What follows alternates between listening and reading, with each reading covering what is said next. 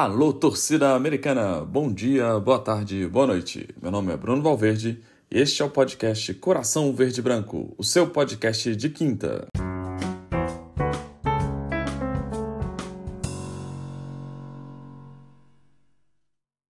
Senhoras e senhores, chegamos ao nosso episódio de número 13. E 13 é o quê? 13 é o número de pontos que nós temos na liderança do Campeonato Mineiro. Nessa semana, eu vou comentar sobre os destaques do nosso último jogo contra o Democrata GV e as perspectivas para o jogo contra o Ipatinga amanhã no Vale do Aço, além de outros assuntos. Uh, antes de partir para o episódio, eu queria apenas fazer um, um pequeno comentário, deixar aqui minha opinião a respeito da SAF, que vai ao encontro daquilo que os principais produtores de conteúdo da América já têm dito, né? Uh, principalmente os Santos americanos, o Jairo, os Decadentes e tal em resumo, né, a opinião da. Concordo com esse pessoal. Que a gente correr atrás de uma SAF apenas para não passar vergonha, né? Apenas para falar que tem uma SAF, ah, a gente tem um investidor tal. É uma bobagem sem sentido, né? Uma bobagem enorme, né? Se vier um investidor, que seja para mudar a gente de patamar, para fazer o time crescer, né?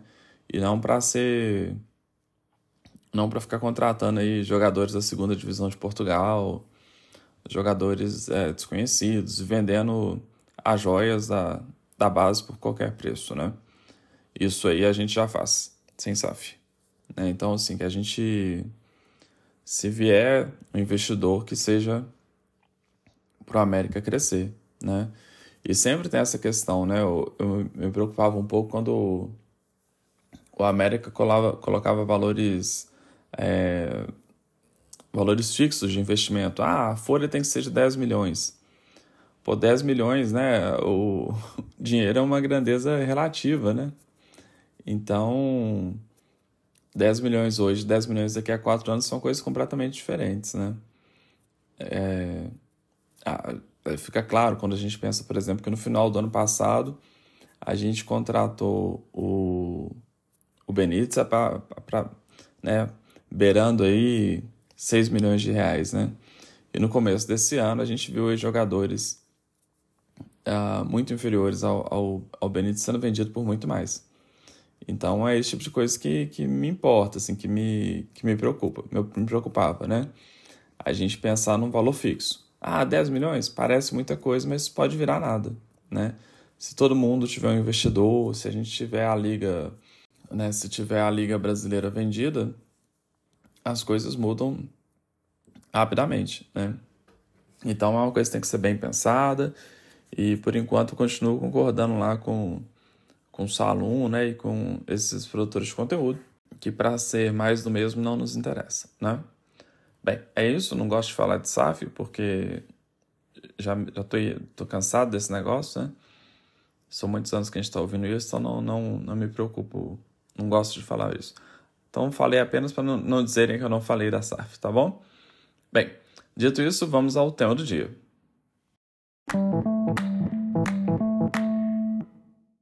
Bem, jogo contra o Democrata.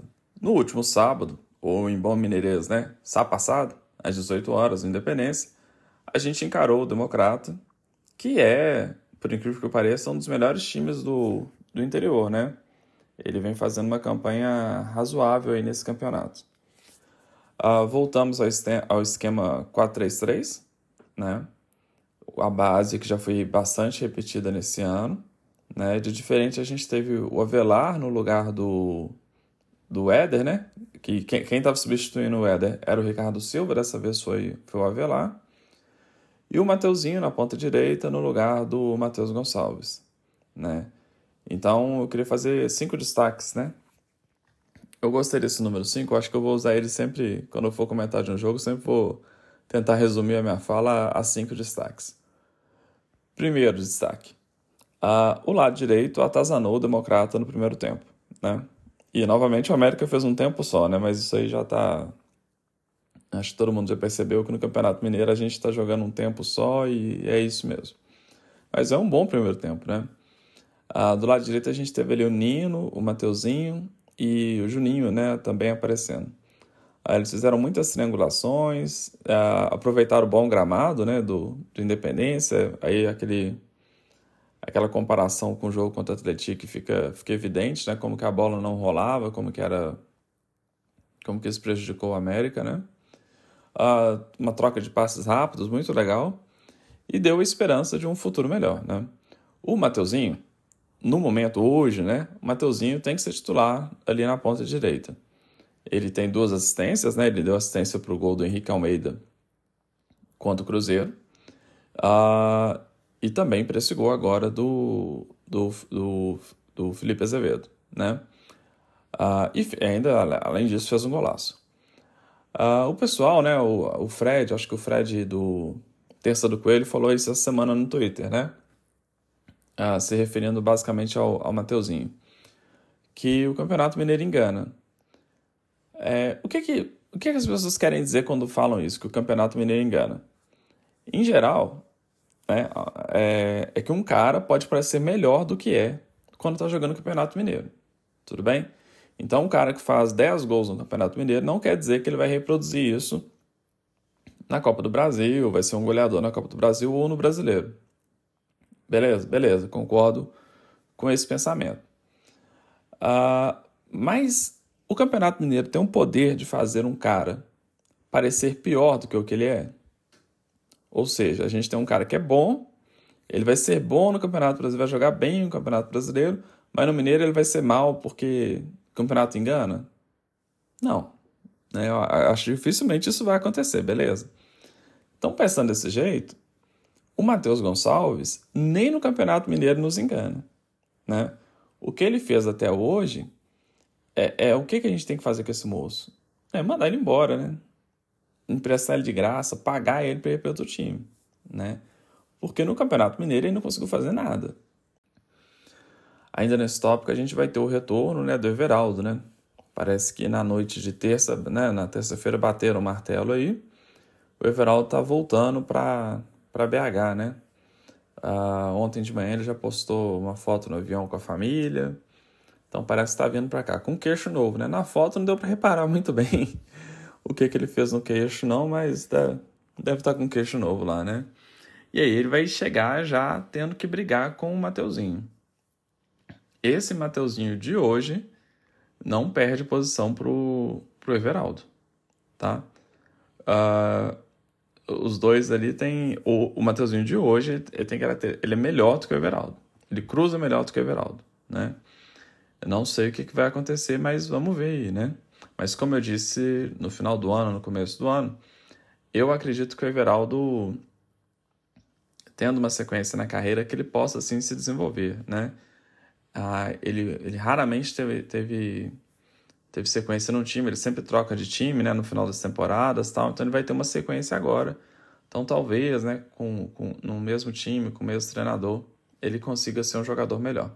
Cenas dos próximos capítulos. Segundo tópico. O Benítez. O Benítez é um cara diferente de verdade, assim, né? E eu acho que Benítez joga pra caramba, assim. Eu, eu fico muito feliz de ver o Benítez em campo, né? Aquele, ele achou o Mateuzinho, né? Ele pegou a bola com calma, tal, achou o Mateuzinho na entrada da área, num, num espacinho ali que a zaga de, de Valadares deu, né? Ele rodou bastante ali no meio de campo, que nem ele tinha falado numa entrevista, né? Ainda na pré-temporada, que ele estava ali disposto, né? A, a desempenhar todas, todas, a, todas as funções do meio de campo e ele fez isso, né? Às vezes ele apareceu lá na ponta esquerda, né, e alternando com Azevedo, Azevedo jogando um pouco mais recuado.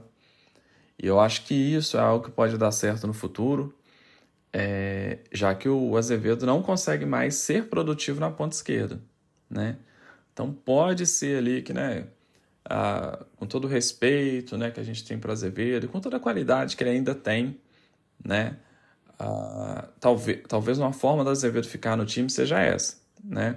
A gente tem o Azevedo jogando um pouco mais recuado ali com um meio-campista de verdade e o Benítez aparecendo na, na ponta esquerda quando, quando necessário, quando demandado ali pelo, pelo jogo, né? Pode ser, né? O que não dá é para a gente ficar imaginando que o Azevedo lá na ponta esquerda vai conseguir, vai conseguir acertar aqueles chutes que ele tenta, né? Vai até a linha de fundo, depois vai tocando para direita, tocando para direita, não toca para ninguém e chuta para fora, né? Eu não aguento mais ver isso, isso é muito enjoado. Uh, terceiro ponto, o menino Adson. O menino Adson finalmente estreou nesse ano, depois de ter feito uma excelente copinha, né? Foi destaque na copinha, com cruzamentos precisos na copinha lá, encontrando o Renato Marques dentro da área. Ele entrou bem, uh, mas o time do segundo tempo do América é sempre um time bagunçado, porque quando Mancini tenta dar ali uma injeção de ânimo na galera, ver se eles melhoram tal né?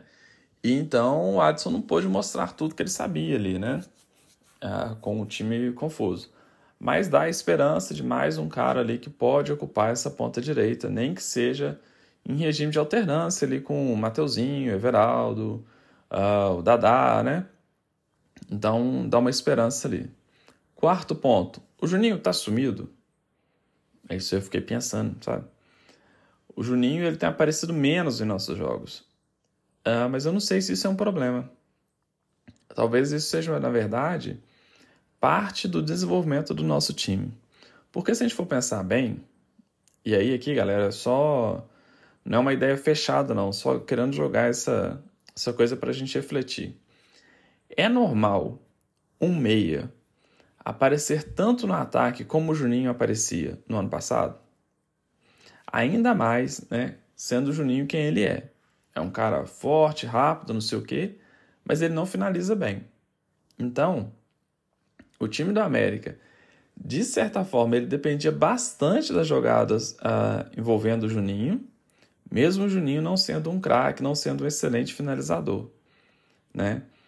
Então agora que o time tem outras jogadas, tem, tem mais qualidade, né? Nosso time de 23, ele é mais qualificado que o time de 22, o Juninho está podendo ficar ali mais dedicado às suas funções de meio de campo e eventualmente aparecendo lá na frente, não sendo uma regra. Ele está na frente, ele está dando aquele passe, aquela tentando uma assistência toda hora, né? Eu acho então que o Juninho não está sumido, ele está fazendo a função dele de meio campista, né? Talvez isso seja bom para o nosso time. Como eu disse, eu não tenho opinião fechada, é apenas algo que eu tenho pensado, tudo bem? Quinto e último ponto. O Mancini, para mim, tá seco no título, né? Tanto a América quanto o Mancini estão ao mesmo tempo na fila por um título, né? Desde 2017, ninguém, nenhum dos dois, né? Nem a gente, nem o Mancini, ganha um título. Ah, ele foi campeão catarinense pela Chape, né? Depois da... Ele assumiu a Chape depois do, daquela tragédia lá, com o avião e tudo. Ah, e foi campeão catarinense no começo do ano seguinte, né? Em 2017. E a gente foi campeão da Série B, né, aquele grande título lá com o Anderson.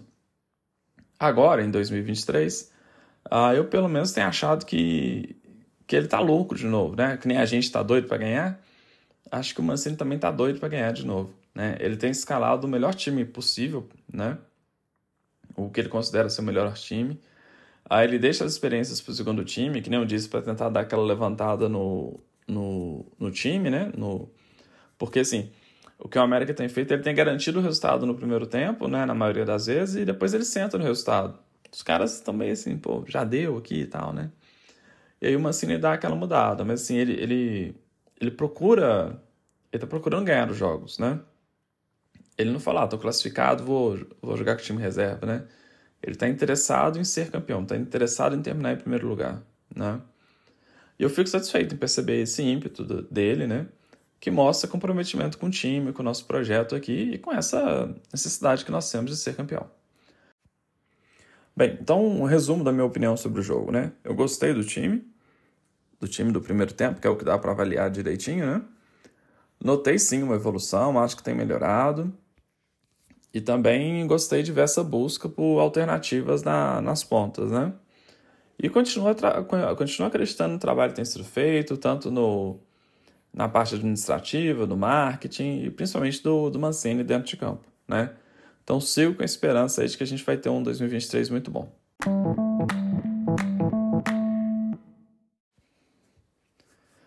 Bem, nesse último bloco aqui é uma, uma miscelânea de assuntos, né? Então o primeiro deles é o Ipatinga. Né? Amanhã, 21h30, a gente vai enfrentar o Ipatinga lá no Ipatingão, né? O Ipatinga, que era a antiga terceira força de Minas, vocês lembram disso? Quando Itair Machado e companhia começaram a falar que Ipatinga é a terceira força de Minas, ia virar a segunda, que não sei o quê. Bem, tá aí onde que a gente veio o Ipatinga, né? Um time que nem era para estar disputando esse campeonato por causa das tretas que arrumou no final do ano passado. Mas, né, vamos lá, é o que importa nesse jogo, né? Bem, eu acho que vai ser um jogo muito chato, né? Ainda mais pra ser um jogo sexta-feira, véspera de carnaval, talvez seja um jogo um cara de chato, né? O que poderia deixar esse jogo mais interessante, já que ele vai ser sexta-feira, véspera de carnaval, nove e meia da noite, às vezes vai estar chovendo, então um monte de coisa chata nesse jogo, né? O que poderia deixar mais interessante seria o Mancini promover algumas estreias, né? Uh, já no primeiro tempo, de forma mais planejada. Uh, nesse sentido, é interessante se a gente visse, por exemplo, ele testando algum volante da base, né? Tem o Breno, o Breno Alves, se não me engano, né? Que é interessante e importante que ele, que ele seja testado uh, ainda no Campeonato Mineiro. E eu vou pedir novamente o Adson, né? E o Luan nas pontas, né? E também é importante que o Mancini teste ou dê ritmo de jogo para outro centroavante, né? A gente tem, quem tem jogado é o Aloysio, eu gosto do Aloysio, acho que ele é inteligente, tal, tal, tal. Só que a gente tem que começar a colocar mais o Wellington Paulista, o Henrique Almeida, uh, o Mikael. Então, sim, pôr esses caras para jogar para a gente poder ver do que, que eles são capazes, né? E já pensando no jogo do dia 25 contra o Atlético, né? Então, assim, é importante a gente estar com o time na ponta dos cascos aí. Bem, apesar de defender essas experiências, eu acho que a gente tem que entrar jogar sério para poder ganhar do Ipatinga, a fim de que a gente termine em primeiro lugar, né? Que me parece ser fundamental para a gente ser campeão. Né? Então, se a gente termina em primeiro lugar geral, a gente vai sempre jogar com vantagem até o, com a vantagem até o final do campeonato, né? Ah, e aproveitando aí também o vacilo, né? O vacilo, sei lá, ah, o empate do Cruzeiro contra o Atlético, né? Então assim acabou sendo bom para a gente ali aquele empate, né? Eu tava até brincando, né? Se a gente for pensar assim, quem quem se deu melhor? O empate foi bom para quem, né? A Itatiaia fez essa pergunta no programa, depois o Rogério Correia também fez essa pergunta no perfil dele no Instagram. Para quem que foi melhor o empate? Para o Cruzeiro ou para o Atlético? Na verdade, o empate foi melhor para a América, né? Se a gente pensar uh, o que, que aquele jogo significou, o América ele ganhou com o aluguel do estádio, né? Ganhou com a exposição da sua marca, que fica aparecendo na América toda hora na televisão. Minha filha até me perguntou. Ô pai, você está jogando Cruzeiro Atlético, por que, que aparece o América? Eu falei, minha filha, que esse pessoal aí não tem estádio, né?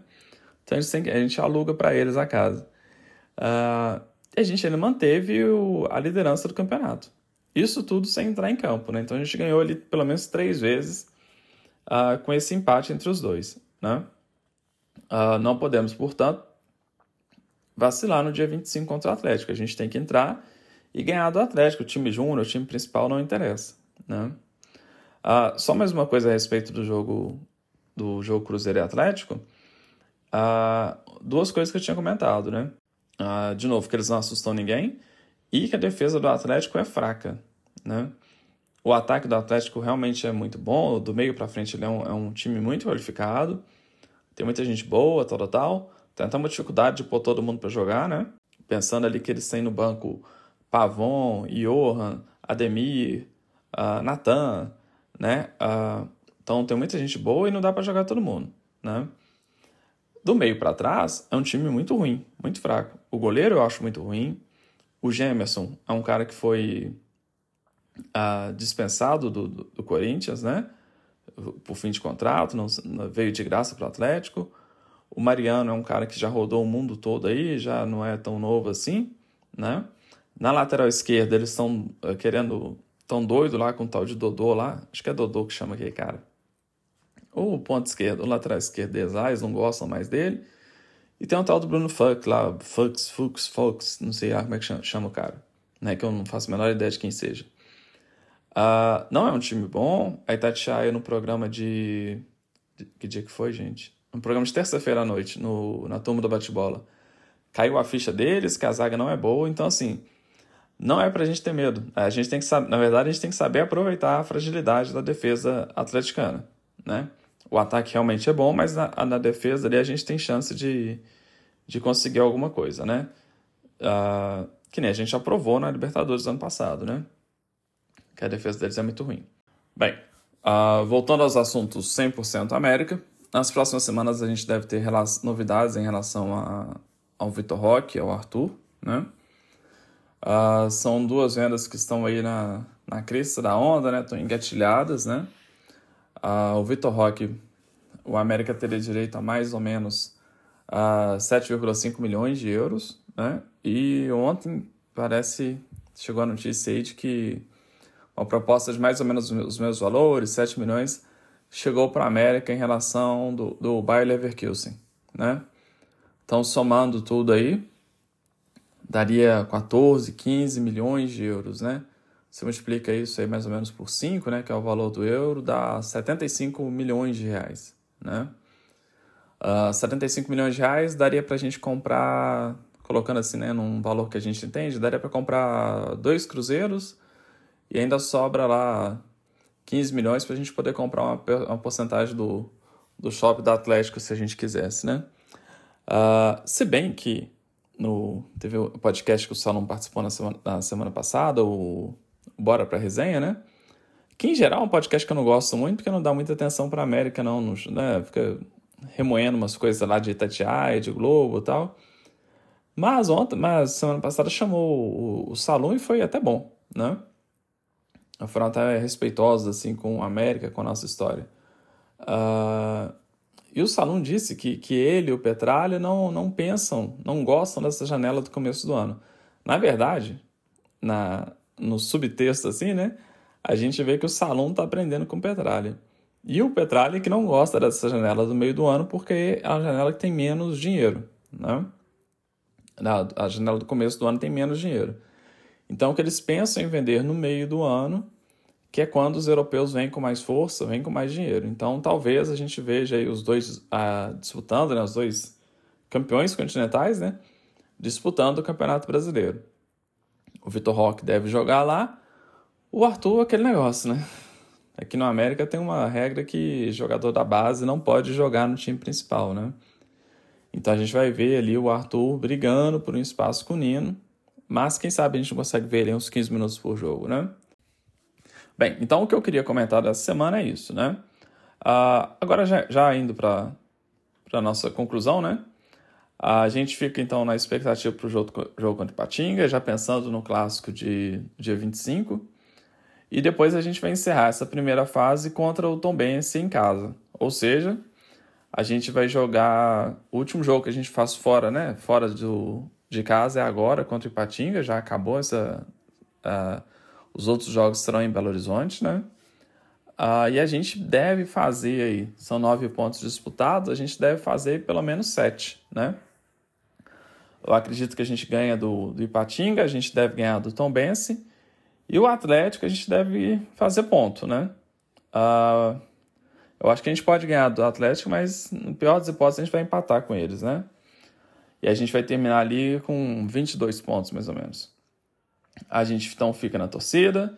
E você, querido ouvinte, peço que deixe seus comentários nas redes sociais do nosso podcast. Uh, no Instagram, é coração.verdebranco, e no Twitter, coração verde branco.